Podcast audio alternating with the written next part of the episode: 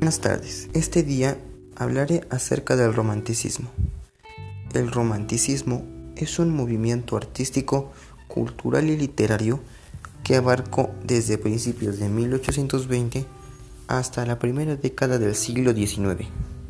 Fue originado en Alemania. Este movimiento se basa en la emoción y el sentimiento.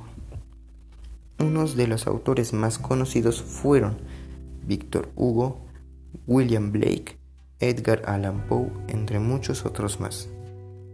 El poema del cual analizaré se llama Amor Eterno de Gustavo Adolfo Becker.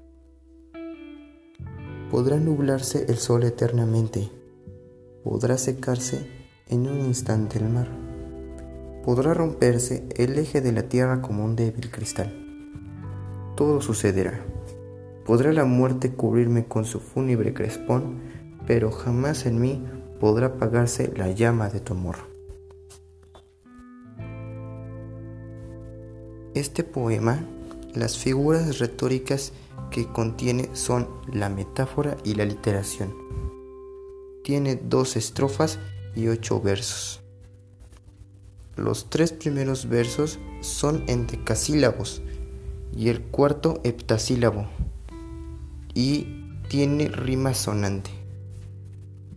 Mi parte favorita del poema es, podrá la muerte cubrirme con su fúnebre crespón, pero jamás en mí podrá apagarse la llama de tu amor.